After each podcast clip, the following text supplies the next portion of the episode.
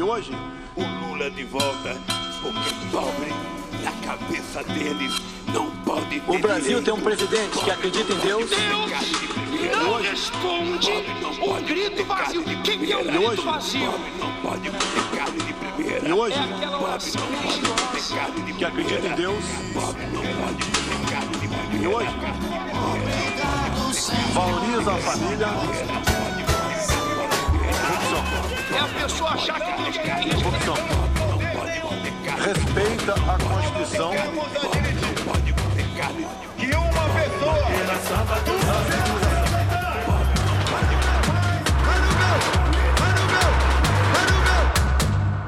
Hola, sean bienvenidos o sean bienvenidos a Cuenta Regresiva, el podcast sobre el proceso electoral presidencial de Brasil que se va a llevar a cabo el 2 de octubre del año 2022.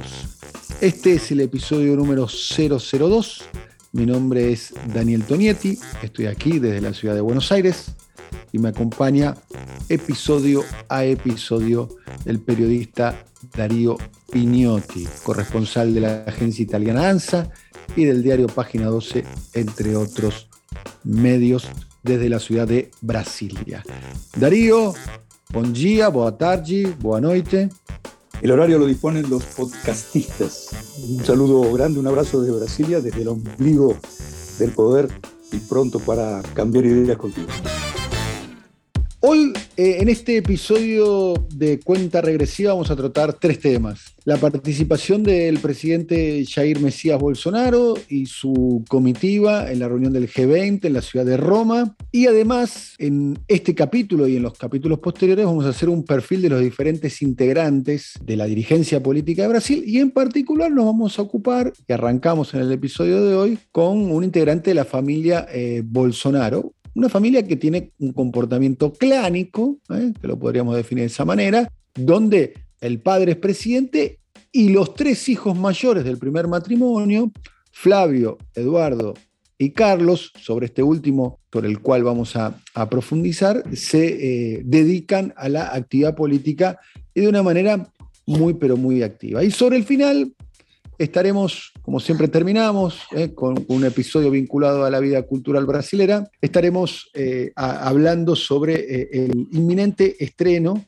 de, la última película de Wagner Moura, un, un baiano, un, periodista, un actor, un director, director de Tropa de Elite, sin ir más lejos, que fue un éxito de la cinematografía brasilera a escala mundial, que hoy estrena una película sobre un personaje, si se quiere, olvidado de la historia contemporánea brasilera, como Carlos eh, Marighella, el hijo de una esclava negra o descendiente de esclavo negro y de un inmigrante italiano que fue uno de los guerrilleros más prominentes que tuvo eh, Brasil en la década del 60 y el inicio de la década del 70. Pero Darío, eh, arrancamos con, nos subimos al avión. Así es, a deambular por Roma, porque ciertamente luego del balance de esos cinco días que Bolsonaro permaneció en Italia, primero en Roma y luego en el norte del país, lo que hizo el ex capitán del ejército fue deambular por Roma. Fue ciertamente un episodio diplomático de los más olvidables en la historia de la diplomacia presidencial brasileña. Los diarios, incluso los diarios conservadores, también aquellos que aún mantienen, si no simpatía, algún resto de amistad política con el presidente, lo juzgaron como algo eh, propio de un presidente aislado, de un presidente que no tiene agenda internacional.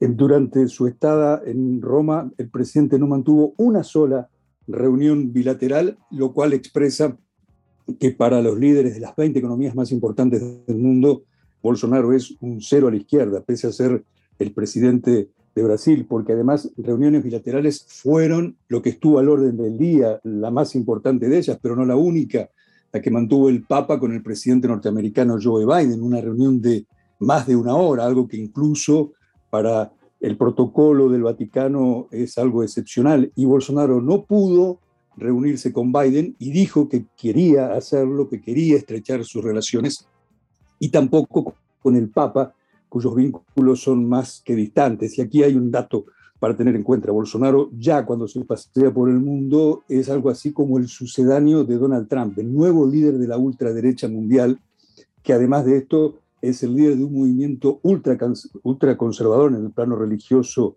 y moral, y esto tal vez contribuya a entender por qué ni el Papa ni Biden quieren darle la hora a Bolsonaro, que sí dedicó parte de su tiempo a pasear por Roma, donde sus guardaespaldas agredieron a periodistas, repitiendo lo que ocurre aquí en Brasilia. Ya lo hemos comentado, Bolsonaro es uno de los líderes internacionales más cuestionados por la violencia contra la prensa, y luego de ello viajó al norte de Italia, donde tuvo una serie de actividades y donde sus anfitriones fueron los representantes de la ultraderecha italiana, básicamente de la Liga Norte. Esto es, Bolsonaro fue más a Roma, a la cumbre del G20, como el más prominente representante y o personaje de la ultraderecha mundial que como el presidente de Brasil, Daniel. Eh, Darío, me, gustaría poner un poco esta, esta noción que se, percibe a, la distancia y, se vio y con lo que vos estás relatando y también con la cobertura de los medios de comunicación, ¿no? Un Bolsonaro aislado, convirtiendo voy a decir una palabra un poco fuerte, convirtiendo a, Brasil eh, en un país eh, paria eh, en cuanto a, la escucha de, su voz a escala mundial. quiero ponerlo esto en, contexto histórico, ¿no? Por, lo que uno pudo reconstruir, de haber leído de la historia de, Brasil, un país que, si se quiere, las relaciones fundantes en los atributos de sus relaciones internacionales la tradición de la eh, diplomacia eh, eh, portuguesa, con Juan VI de, Portugal, estamos hablando en el siglo XVIII, uno de los, em, lo que llamaríamos nosotros en el resto, si se quiere, de la cultura hispánica, uno de los próceres de, Brasil es el varón de, Río Branco, que era un diplomático, eh, hay una escuela que es la escuela de Itamaraty, que, tiene como su, tradición.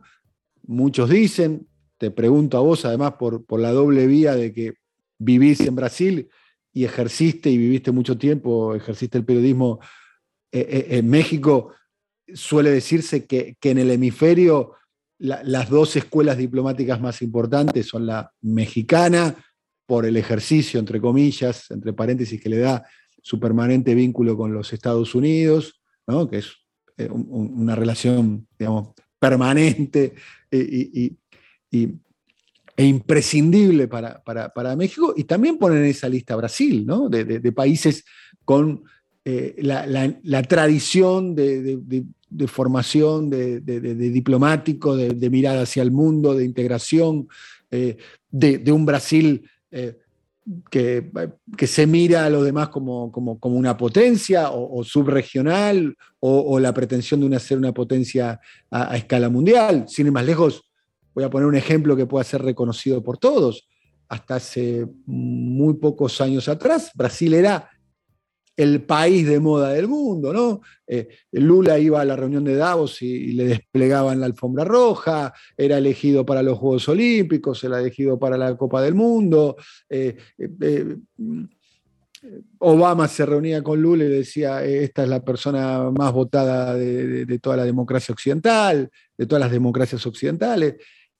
Hay ahí en contexto algo donde se percibe de algún modo eh, cierta, eh, si se quiere, eh, vergüenza en un punto, ¿no? Por, el recorrido que hizo la diplomacia brasilera antes con Ernesto Araújo, que el, primer canciller que tuvo, y, ahora, bueno, con, las salidas de, de, Bolsonaro por el mundo, ¿no? Por ejemplo, no sé, confundirse a, a John, a John Kerry eh, eh, el hombre asignado para las cuestiones de cambio climático por la administración Biden con, con Jim Carrey, ¿no? que es el comediante eh, canadiense. Conversei, com, sim, conversei com o Jim Carrey também, alguma coisa reservada, desculpa, não posso falar com vocês. É, até falei o que nós precisamos nos Estados Unidos, não queremos recursos. Por cierto, tuvo pasos de comedia, casos, episodios, momentos más propios del histórico del conocidísimo comediante Alberto Sordi que de un presidente en funciones. Me refiero a, los, a las gafes cometidas por Jair Bolsonaro en Roma, además de confundir a John Kerry con Jim Carrey, le dio un pisotón a la canciller alemana Angela Merkel y esto lo vio eh, lo, vieron los 20 presidentes y sus 20 cancilleres y además los miembros de la prensa que estaba ahí y el propio Bolsonaro lo reconoció. Saliendo o tomando algo de distancia con esto que convierte a Bolsonaro en, por lo menos por momentos, y esto no habría que frivolizarlo, en un hazme reír del sistema político internacional, porque la repercusión de ese episodio fue de una magnitud curiosa, hasta en programas de entretenimiento norteamericanos fue citado este episodio. Lo cierto es que las tradiciones diplomáticas, como vos recién referías, de Brasil y de México en su momento, es decir, el Palacio Itamaraty y el Palacio de Tlatelolco en México han sido probablemente las de mayor linaje en América Latina.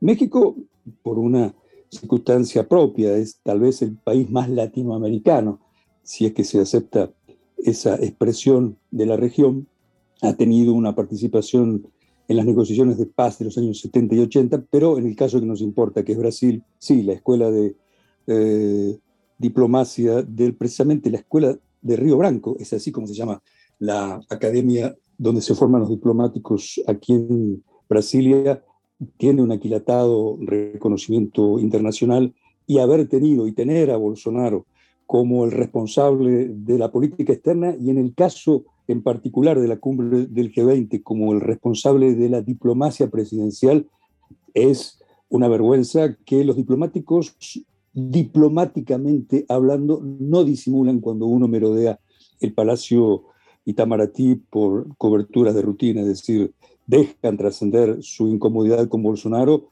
un problema que se hizo, que llegó a su ápice durante la gestión del ex canciller Ernesto Araújo, quien debió dejar el cargo en abril pasado para ser sustituido por un eh, ministro de Relaciones Exteriores más convencional, menos estridente, eh, menos uh, circense, como es el actual ministro de Exteriores, Carlos Franza. Eh, debe ser dicho esto, incluso en el mundo diplomático, la salida de Araújo, alguien que, para que nuestros podcastistas lo mm, mensuren, aseguraba que Joe Biden, la Organización Mundial del Comercio y el comunismo internacional eran parte de una troika, toda ella eh, imbuida de principios globalistas, ¿eh? y para quien eh, la vacuna contra el coronavirus pudiera traer consecuencias o efectos colaterales, siendo que estamos hablando de la opinión y del verbo el canciller brasileño entre enero de 2019 y abril de 2021 decía Araújo cosas como que había sido China quien gestó el coronavirus como parte de una guerra mundial bacteriológica. Delirante es poco, probablemente, para calificar al ex canciller, que contrasta con el nuevo, que por cierto, siendo alguien de Bolsonaro, llevando adelante su política exterior, está más, por lo menos, armonizado con esa atildada tradición diplomática del Palacio Itamaraty y con esto que hizo que la historia del Estado brasileño, incluso durante la dictadura, por supuesto que nunca equiparamos un régimen totalitario con una democracia, llegó a tener cierto reconocimiento y que en el caso de este viaje ha demostrado que Bolsonaro ni siquiera con toda la ayuda, con todo el profesionalismo, con todo el bagaje de Itamaraty, es alguien controlable. Y si entroncamos esto, como vos lo hacías hace un minuto, con el expresidente Luis Ignacio Lula da Silva y con las elecciones del 2 de octubre de 2022 en la que probablemente Lula y Bolsonaro se enfrentarán, el contraste no deja lugar a dudas. Lula convirtió durante sus dos mandatos, 2003-2011, a Brasil en la nueva capital diplomática de América Latina, desplazando de esa posición histórica a México, por entonces administrado por gobiernos neoliberales y muy obsecuentes de Estados Unidos, como fueron los gobiernos del Partido Acción Nacional y más tarde del PRI, y haciendo de esta ciudad de donde te hablo, de Brasilia, el lugar donde prácticamente todos los líderes del mundo de su hora estuvieron, desde Fidel Castro hasta eh, Barack Obama. Ciertamente Obama lo hizo luego del fin de mandato de Lula, pero también estuvo el presidente George Bush, estuvo, eh, fue aquí de donde se ideó el proceso de creación de la CELAC, ese foro de países latinoamericanos que no incluye a Estados Unidos, pudiéramos decir que la CELAC es la OEA menos Estados Unidos y Canadá, y que en la proyección del año próximo también le dan una ventaja a Lula. Nadie está diciendo en este comentario que por eso Lula va a ganar las elecciones, pero para la próxima semana se espera que Lula anuncie cuál será su agenda en una visita a Europa en la que está previsto visite Alemania y Francia, los dos países fundamentales, las dos locomotoras de Europa, también Bélgica y España. Seguramente, luego del retorno de Lula, el contraste será incontestable la agenda que tendrá Lula en Europa con la que no tuvo Bolsonaro también pondrán en peso real lo que es un estadista y lo que es este capitán retirado del ejército. Quien acompañó en esta gira fallida, fallida, eh, eh, por eh, Italia a, Bolsonaro fue uno de sus hijos. Recién decíamos que, teníamos, que tenían un comportamiento clánico sus hijos. Bolsonaro tiene cinco hijos, de tres matrimonios, tres parejas diferentes. su hija más pequeña, vamos a empezar de abajo para arriba, tiene 11 años, se llama Laura, es la hija que tuvo con Michelle Bolsonaro. Eh, que es su actual esposa. Eh, luego, eh, con Ana Cristina Siqueira, tuvo a Renan, que hoy tiene 23 años y que está empezando a incursionar en la vida pública, pero los que ocupan un lugar muy gravitante, dando por lo menos algo bastante exótico, si se quiere, que todos los hijos mayores, los hijos eh, que ha tenido con eh, Rogeria Núñez eh, Braga, de su primer matrimonio, Flavio de 40, Carlos de 38 y Eduardo de 37. Eduardo es diputado, diputado nacional, federal, representando a San Pablo. En el caso de Flavio es senador nacional, representando al Estado de Río de Janeiro. Y el caso de Carlos es vereador, concejal, sería para el resto de América Latina, de la ciudad de eh, Río de Janeiro. Eh, de Carlos en particular, ¿eh? ¿qué, podemos decir? Podemos decir que es el que más influye como el community manager de, de Bolsonaro, entre otras funciones. No ataque mais recente, Carlos Bolsonaro retuitou o trecho de um programa da Rádio Jovem Pan, em que é discutida a ambição do vice em assumir a presidência. Em outro post, ele compartilhou a manchete de uma reportagem do jornal Estadão, em que Mourão aparece dizendo que o ex-deputado federal Jean Willis, que agora vive fora do país, deveria ter ficado no Brasil. O vereador escreveu que era estranhíssimo o alinhamento do vice com políticos que detestam o presidente. Em outro post, ele compartilha uma fala do vice sobre a decisão do STJ de reduzir a pena do ex-presidente Lula. Nela, Mourão diz que não irá comentar uma determinação da justiça, Carlos escreve de novo e de novo e de novo. Nesse outro tweet, ele explica que nunca foi por briga, e sim pela verdade.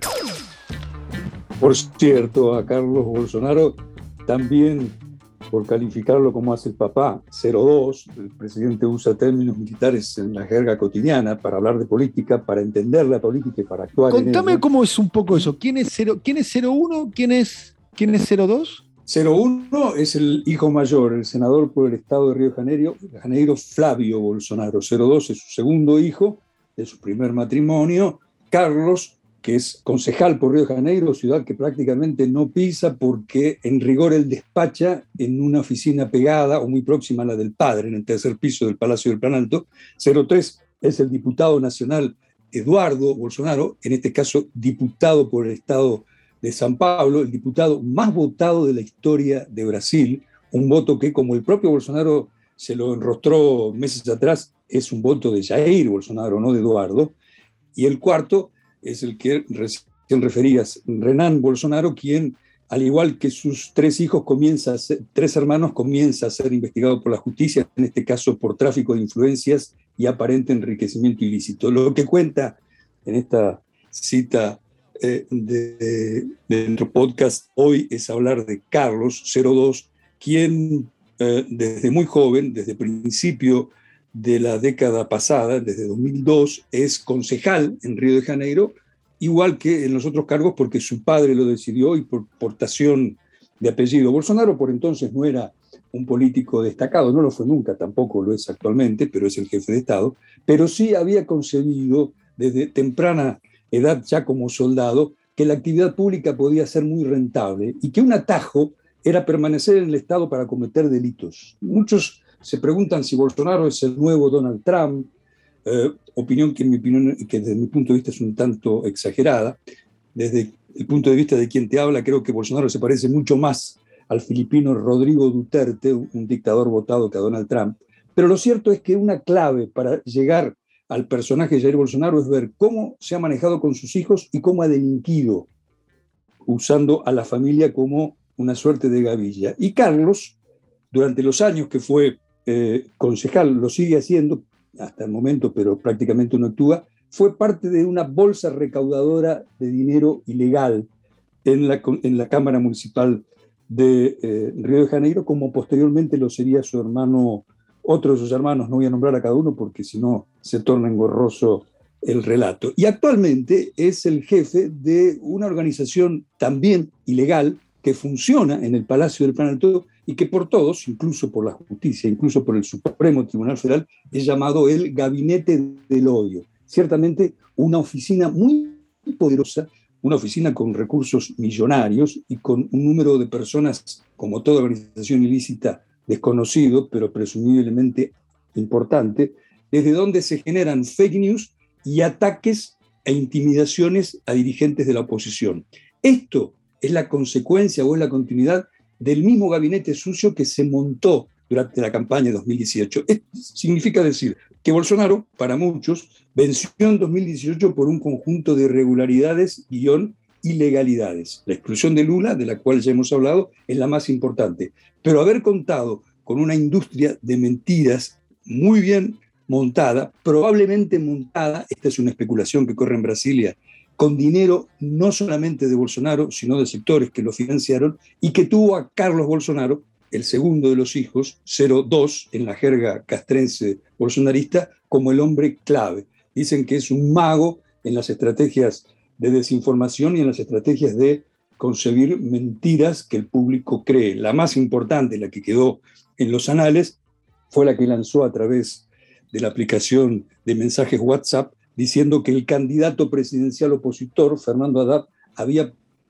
promovido en sus tiempos de ministro que en las escuelas se distribuyeran mamaderas cuya parte superior simulaba ser un pene tal como lo están escuchando. Y esta fue una mentira tan creída y tan diseminada por las redes sociales a través del aparato sucio del bolsonarismo, conducido por Carlos Bolsonaro, que algunos creen que fue la mentira de la campaña y la más efectiva. Hoy, Carlos Bolsonaro es una suerte de ministro sin cartera de su padre y quien acompañó a Jair Bolsonaro en este viaje a Roma en este, en este periplo mm, romano, mm, que luego se continuó por el Piemonte, en el norte de Italia, para precisamente lanzar desde allí un contraataque a las noticias que llegaban desde, eh, eh, desde aquel país europeo. Por citarte solo una, eh, las informaciones sobre el repudio que originó Bolsonaro, similar o quizá un poco todavía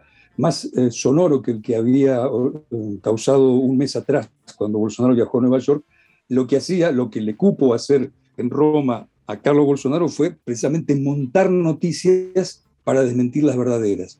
El caso más eh, ilustrativo de esto fue una filmación hecha con dos cámaras de Bolsonaro aparentemente transitando por Roma y deteniéndose frente a una claque que lo vio y le dijo mito. Evidentemente se fue un montaje sin mucha eficacia porque incluso para el público bolsonarista el paso del presidente por Italia dejó déficit. Fue un paso en el que su falta de popularidad y el repudio marcaron la nota. Este es Carlos Bolsonaro, que por otra parte, si seguimos aquella guía de para conocer a un Bolsonaro, obsérvese su prontuario, está por lo menos sindicado en otros dos delitos o hechos más que irregulares. Uno de ellos ocurrido en 2018, como es el asesinato de Marielle Franco, ¿eh? la concejal de Río de Janeiro, de la cual él era un declarado enemigo. Carlos Bolsonaro es un declarado enemigo del movimiento feminista y del movimiento gay, y que el día en que ella fue asesinada, los matadores pasaron por el complejo, por el country donde viven Jair y Carlos Bolsonaro en Río de Janeiro. Y el otro episodio, también vinculado con algo que por lo pronto no puede ser llamado delito, pero tampoco un hecho eh, cualquiera, es la puñalada sufrida por Bolsonaro, por el entonces candidato presidencial Jair Bolsonaro, el 6 de septiembre de 2018, en la que muchos observan la proximidad de Carlos. Algunos se preguntan, como un reportaje publicado el mes pasado por el portal de noticias independiente 247, habría sido un ataque o montado o propiciado. Y quien tendría las manos sucias de la sangre que algunos creen que ni siquiera hubo, de esa puñalada, insisto, muy cuestionada, muy puesta en duda, es Carlos Bolsonaro. Allí, entonces, Daniel, un resumen de la vida de este personaje político importantísimo en el clan Bolsonaro y en la estrategia de perpetuación del capitán presidente a través de sus hijos. Uno es un perro guardián, eh, Carlos, eh, eh, el menor de, la primera tanda de hijos que tuvo Jair Bolsonaro, y uno de sus objetivos predilectos públicamente, incluso en las redes sociales, es el vicepresidente Hamilton Morón, a, quien diferentes integrantes del clan Bolsonaro, de la familia Bolsonaro y adherentes, lo, acusan a Hamilton Morón de, encabezar permanentemente una conspiración en contra de, su padre, del presidente Jair Bolsonaro. Eh, hay una tensión ahí muy grande, ¿no? Existe, es una tensión eh, dentro del propio régimen. Esto es, el actual sistema político brasileño, que no es democrático, tampoco estamos hablando de que ya sea una dictadura, quién sabe si la reelección de Bolsonaro termina de confirmar en Brasil una dictadura sin golpe de Estado, tiene sus fisuras, tiene sus disputas internas y una de ellas es la que llevan adelante sectores del ejército o sectores del generalato contra la tribu Bolsonaro. Esto es, como decíamos antes, los hijos los cuatro hijos, en rigor tres con activa participación política y el cuarto que comienza a aproximarse a ella, porque se trata de disputas de poder como las hubo en la dictadura militar y como incluso en la dictadura militar llegó a que sectores de una fuerza mataran elementos de otros, es decir, se sabe de ello, en todas las dictaduras las hay, las hubo en el nazismo, hubo purgas en el nazismo, ¿por qué no, por qué no las habría dentro del régimen cívico-militar brasileño? En esas disputas Carlos Bolsonaro es uno de los blancos predilectos de estos sectores militares que entienden que para perpetuar el régimen hay que mantener en caja a Bolsonaro. Me parece, o tal vez sea un tanto exagerado, suponer que quieren descabezar al régimen, pero sí que Bolsonaro en muchos casos, por ser alguien ciertamente muy ambicioso y como referíamos minutos atrás, que tiene un proyecto de poder de décadas, rebana tajadas de poder de los cuarteles. Y en el caso de Hamilton Mourão, un general retirado de ultraderecha, la única diferencia ideológica pura entre Bolsonaro y Hamilton Mourão es ninguna. Ambos son de ultraderecha, pero en el caso de Mourão eh, cuida las formas y mantiene un discurso más atildado, más prolijo. Y según rumores que corrieron en la primera semana de noviembre en Brasilia, él sería de los grupos del generalato, generales allí retirados y algunos generales en actividad, que verían con simpatía que la prolongación del régimen cívico-militar no sea a partir de 2022, las elecciones que nos convocan en este podcast, Daniel, la candidatura de Jair Bolsonaro, sino la candidatura del ex juez de la causa Lavallato, Sergio Moro. Sergio Moro va a afiliarse, es oficial, va a afiliarse a un partido político, un partido conservador, Podemos, eh, cacofónico con el Podemos de España, pero solo ahí quedan las similitudes. Este es un partido de derecha o de derecha intensa, no de extrema derecha. Y la medición de Moro en los próximos meses harán que el ex juez de la fraudulenta causa Lavallato, aquella que significó que contribuyó en los dos golpes de Estado ocurridos en Brasil, el de 2016 que derrocó a Dilma Rousseff y el de 2018 que impidió la elección o la candidatura de Lula, sea el postulante de estos sectores, insisto, vinculados algunos con las Fuerzas Armadas y en otros casos con la banca y con los partidos conservadores tradicionales. Por lo pronto, esto es un germen, es un proyecto, pero te lo cito porque a ese es al juego que apostaría Hamilton Mourão, un militar que, como otros generales, consideran que las, eh, la falta de pericia, la incompetencia y la ausencia total de Bolsonaro de dotes de estadista hacen que con él el régimen flaquee. Ellos pretenden encontrar un candidato más atildado para que ese régimen surgido de las muy curiosas, muy atípicas elecciones de 2018 se prolongue en el tiempo. Es un dato a tener en cuenta. Hamilton Mourao y Moro serán socios. No lo vamos a responder ahora porque carecemos de la respuesta, Daniel. Hacemos un punto, escuchamos ahora, este es el avance de la película de Wagner Moura, un actor, compositor, vocalista, periodista, ¿eh? también, baiano, brasilero, autor, entre otras cosas, eh, de, por, su papel eh, en Tropa de Elite y también en su papel haciendo de Pablo Escobar en la serie Narcos de, de Netflix, como para dar algunos ejemplos que puedan reconocer, y es director de una película sobre Carlos Marighella.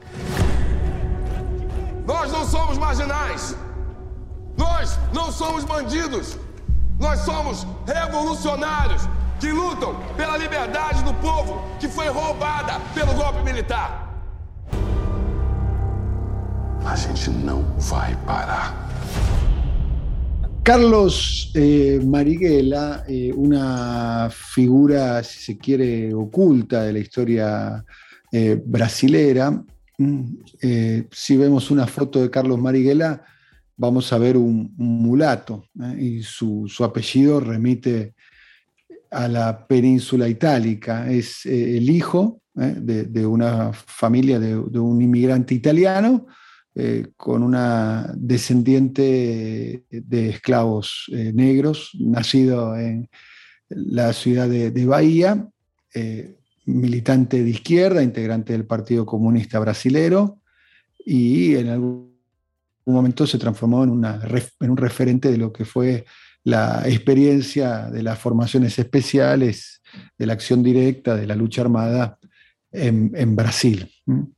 Y lo, llamativo lo que se está produciendo a propósito de eso eh, por estas horas, eh, porque Wagner Moura, otro baiano, dicho sea de paso, eh, periodista, actor, actor muy reconocido porque sus películas fueron muy exitosas alrededor del mundo, como también sus series, pero también es cineasta, acaba de hacer lo que se llama una biopic, una biografía cinematográfica, eh, sobre Carlos eh, Marighella. Y a partir de ahí este, se pateó un hormiguero, Darío. En efecto, un hormiguero con olor a pólvora, porque Carlos Marighella era en 1969 cuando fue asesinado por la dictadura militar, calificado por el régimen como el enemigo público número uno. Era el líder de una organización de resistencia armada a la dictadura llamada Acción de Liberación Nacional, que había participado pocos meses antes del asesinato de Marighella en San Pablo de una operación que en términos logísticos y propagandísticos también es muy recordada, muy recordada en los cánones brasileños donde lo que predomina es la amnesia, especialmente respecto de la dictadura militar, como fue el secuestro del embajador norteamericano Charles Elbrick, un episodio propagandístico en el que los rebeldes, los integrantes de los grupos de la resistencia directa no derramaron prácticamente sangre y eh, lograron eh, que el rescate fuera pagado en los términos exigidos. De allí que el episodio sea especialmente molesto para los defensores de la dictadura militar, entre ellos los generales que integran el actual sistema político brasileño, el actual gobierno brasileño, y en particular para Jair Bolsonaro, que si alguien no comprará Pochoclo para ir a ver esa película, es precisamente Jair Bolsonaro, y es por ello que el lanzamiento de esta película, de la biografía de Marighella, de un guerrillero baiano, de Salvador de Bahía, de un estado de la región nordeste, del estado más importante del nordeste brasileño y del estado donde la proporción de población afrodescendiente es la más alta. Muchos dicen que Salvador de Bahía y el estado de Bahía en general es la Cuba brasileña, no por razones ideológicas, sino por razones étnicas.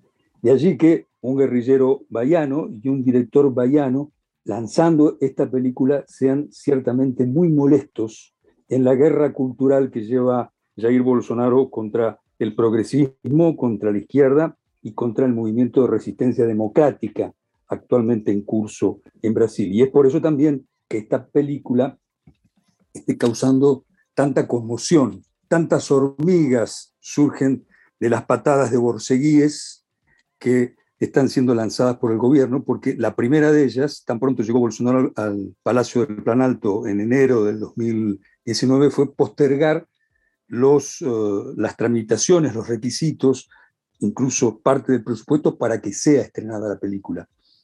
Y eso solo ocurre ahora también a pesar de Bolsonaro, porque es una película que contó antes de la llegada del régimen actual al Palacio del Plan Alto con parte del financiamiento eh, público. De allí que en una conferencia de prensa dada días eh, en la primera semana de noviembre y también en una entrevista a un canal de televisión del gobierno de San Pablo, un gobierno conservador pero que guarda distancias con el bolsonarismo, eh, Moura haya declarado que el gobierno de Bolsonaro es un gobierno de terroristas y que como terroristas se han comportado frente a su película. Como notarás, eh, no solo la expectativa eh, estética, sino también la expectativa política e histórica sobre el estreno de Marighella es mayor. Y retomo una referencia hecha al comienzo de esta pequeña pastilla cultural. En Brasil, donde hasta hoy parte de la prensa y el establecimiento político hablan de que hubo una dicta blanda, no una dictadura, ese mito, ese milagro de la desmemoria se ha construido en buena parte por falta de revisión histórica y por falta de filmes como este que el valiente Wagner Moura está lanzando en Brasil. Eh, es una película, te pregunto, que está generando eh, expectativas en la audiencia, en los espectadores. Es una película pequeña de su presupuesto, es una película eh, importante. ¿Qué, detalle nos podés contar al respecto, Darío? Para usar una expresión de la industria cultural, es una película que probablemente haya roto la burbuja de los iniciados, del público de izquierda, porque este debate sobre su lanzamiento, este debate sobre las medidas adoptadas por el gobierno para censurarla, esa es la palabra más apropiada, ya penetró en los medios eh, grandes, que solemos llamarlos así para no llamarlos grandes medios. Es decir, esto fue motivo de entrevistas en el, el diario Globo, del multimedios homólogo, del diario Folia de San Pablo. Es decir, no ha quedado, por lo menos antes de su estreno, en el mundo más eh, limitado de la militancia política o del activismo cultural. Habrá que aguardar su estreno para saber si es eso. ¿Y cómo es visto, eh, Carlos, eh, Marighella hoy, digamos? ¿Está excesivamente edulcorado, romantizado, digamos, desde el punto de vista político? Eh, eh, esta versión cinematográfica de, un guerrillero abatido por la dictadura, ¿cómo, cómo llega, digamos? ¿Llega profundo, llega light? La película, no, no, no, he asistido a la película, que todavía cuando estamos eh, conversando en este podcast no, no fue estrenada, pero lo, lo, que sí de Maringuela se sabe tan poco como la censura que hubo en torno, o el veto que hubo en torno de su memoria.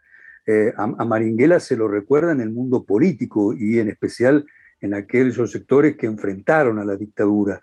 Eh, y en esos sectores, sí, Maringuela es considerado un prócer de la resistencia, uno de los hombres que enfrentó y cuyo liderazgo en la resistencia política y en la resistencia armada, Maringuela, antes de ser el líder de Acción de Liberación Nacional, ALN, había sido diputado por el Partido Comunista. Su memoria en esos sectores, en ese mundo, es muy recordada. Y en este caso hay otro dato que toca a este filme con la historia política contemporánea, y es la biografía de la expresidenta Dilma Rousseff, que fue presa pocos meses después del asesinato de Marighella en 1970 y quien también participó en la resistencia armada de la dictadura militar, que ha sido demonizada junto con la versión edulcorada de lo que fue el régimen, tanto como se habla de dicta blanda, el milagro de convertir a la dictadura más prolongada del Cono Sur, después de la de Paraguay, en una dicta blanda, de haberlo sido no hubiera durado 21 años, con la anulación, con la proscripción de la memoria de lo realmente ocurrido, y en este caso la biografía de Marighella es una de las proscriptas. Por tanto, que esto ocurra, además, a fines de 2021, en vísperas del inicio del año electoral, también va mostrando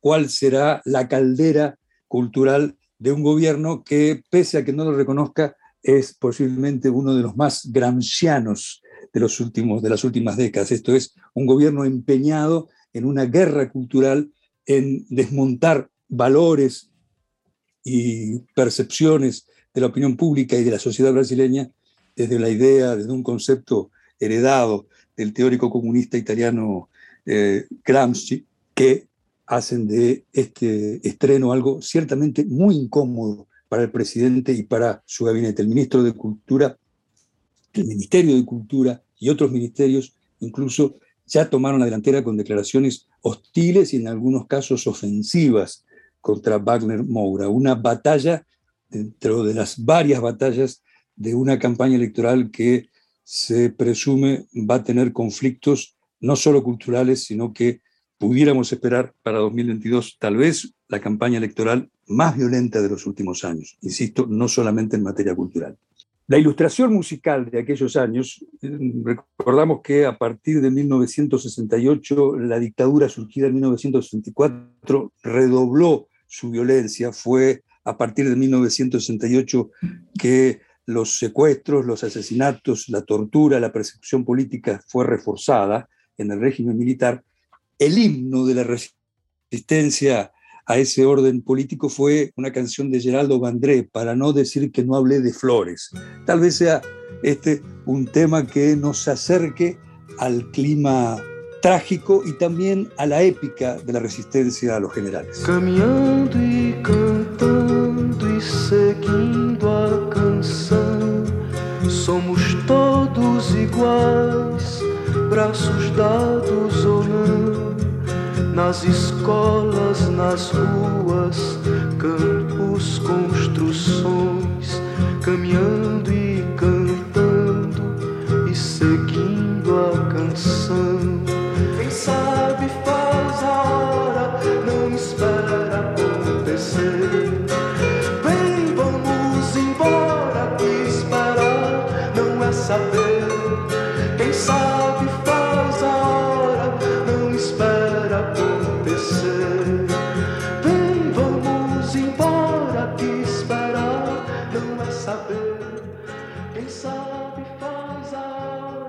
Gracias Darío por traernos esta canción de Geraldo Vandré, ¿m? de fines de la década del 60. Será hasta la próxima, Darío.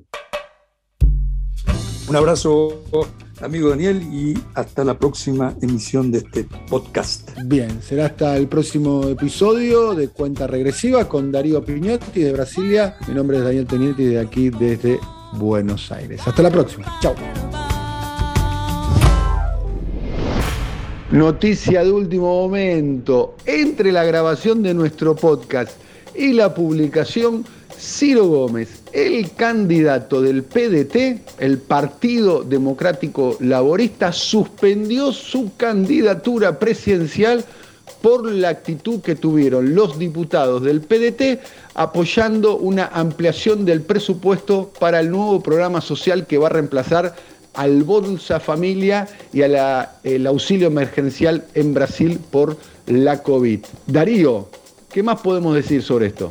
Faltando 11 meses para las elecciones presidenciales brasileñas en las que Jair Bolsonaro buscará su segundo mandato y Luis Ignacio Lula da Silva el tercero, Ciro Gómez, por lo pronto precandidato del Partido Democrático Trabalista, anunció que su precandidatura por lo pronto queda en suspenso. Una fórmula técnicamente confusa, un candidato que todavía no lo es y anuncia que duda en serlo. No es esto un trabalenguas, sino la singular decisión de Ciro Gómez. ¿Por qué es que se aparta. Por lo pronto, no se sabe si definitiva o provisoriamente, de su carrera hacia el plan alto, debido a que el Partido Democrático Trabalista, por el cual habría de candidatearse, votó un proyecto de reforma constitucional que concede decenas de miles de millones de reales al gobierno para ser gastados, utilizados en medidas que probablemente redundarán en votos hacia Bolsonaro. Gómez siempre se esfuerza, a veces sobreactúa, para demostrar que equidista entre Luis Ignacio Lula da Silva, el candidato favorito en todas las encuestas, aunque en las últimas ha dejado de crecer, y el ultraderechista Jair Bolsonaro. Pero en rigor, su fuerza política, su partido, ha hecho más de un guiño como este último, es decir, votar a favor de lo que el gobierno quiere. ¿Podrá Ciro Gómez seguir en campaña y mantener las apariencias como una tercera vía es un esfuerzo denodado. Además, sabiéndose que no es el único aspirante a representar a esa tercera vía. También están por allí el gobernador de San Pablo, el conservador Joao Doria, y comienza a desembarcar el ex juez lavallatista Sergio Moro. Difícil coyuntura para Ciro Gómez, a quien no le falta coraje y le sobra ambición de poder.